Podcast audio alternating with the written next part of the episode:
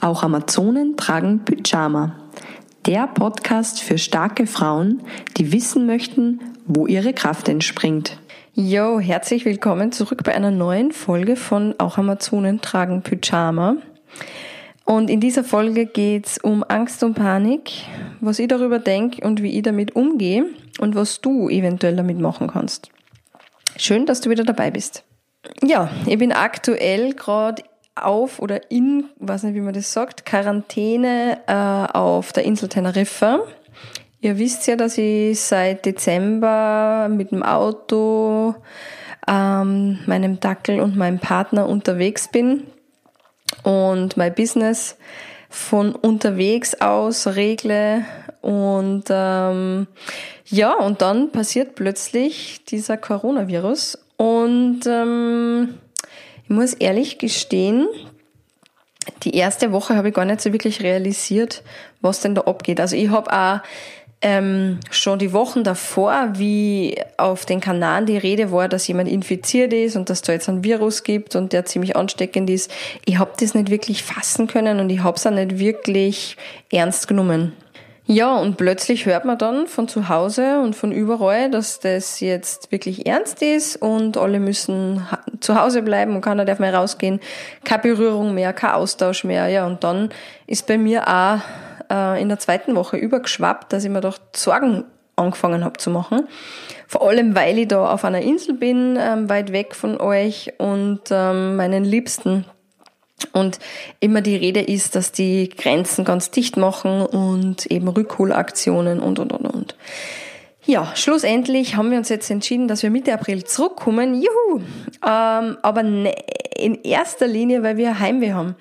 Ähm, weil wir schon seit einem, einem Monat unsere Wohnung vermissen und unsere Freunde und einfach, ja, die Luft, die Temperaturen, mm, den Winter nicht, aber einfach das österreichische Klima. Es ist einfach echt genial. Und wenn man unterwegs ist, dann fängt man mal an, natürlich mehr zu schätzen, was man zu Hause hat. Ja, langer Rede, kurzer Sinn. Ich möchte euch heute eben ähm, was mitgeben zum Thema Panik und Angst, weil viele Menschen da draußen Panik und Angst haben. Ich hab's nicht. Ähm, ich bin ziemlich guter Dinge. Ich finde, es ist genial. Ähm, die Krise, dass wir zu Hause sein dürfen, obwohl wir müssen, ähm, diese Entschleunigung, die Pause für die Natur, ich finde es grenzgenial und ich weiß, dass ähm, ähm, das einfach was sehr was Gutes hat.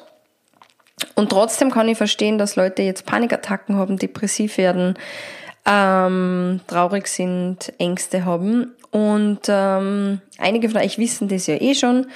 Aber für die, die es nicht wissen, ich habe ja mit 17 ganz schwere Panikattacken bekommen. Meine Mutter hat damals zum zweiten Mal Krebs gehabt. In dem Fall war es aber diesmal Kopftumor.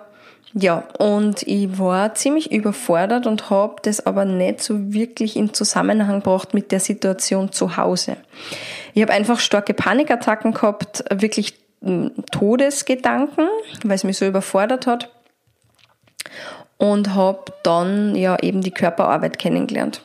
Und in der Körperarbeit ähm, und in der, im Gespräch mit jemandem, der überhaupt keine negative Einstellung zu meiner Panik gehabt hat, ist mir bewusst worden, dass die Panik die Panik von meiner Mutter war, die Todesangst von meiner Mutter. Und ich habe das alles auf mich bezogen. Und ich glaube, dass das jetzt auch oft passiert, ja.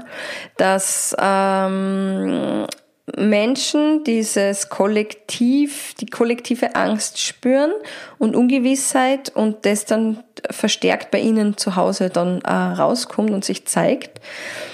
Ähm, dass die fehlende Berührung natürlich auch förderlich ist, dass wir jetzt so schneller in unsere Köpfe verschwinden und in Sorgen abdriften und Zweifeln und Ängste haben.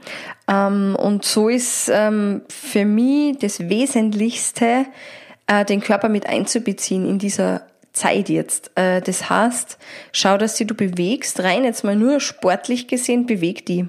Ähm, du darfst rausgehen an die frische Luft, schau, dass du das jeden Tag machst, schau, dass du Sonnenstrahlen inhalierst. Und ähm, schau, dass du irgendwie zu dem Angebot kommst, das ich jetzt die ganze Zeit schalte. Nämlich auf Instagram gehe ich ganz oft in der Woche live mit kostenlosen Angeboten Ich habe äh, Meditationsgruppen, wo es ganz stark um dieses Thema Embodiment geht, also wirklich das, die Körperaufmerksamkeit und Wahrnehmung zu trainieren.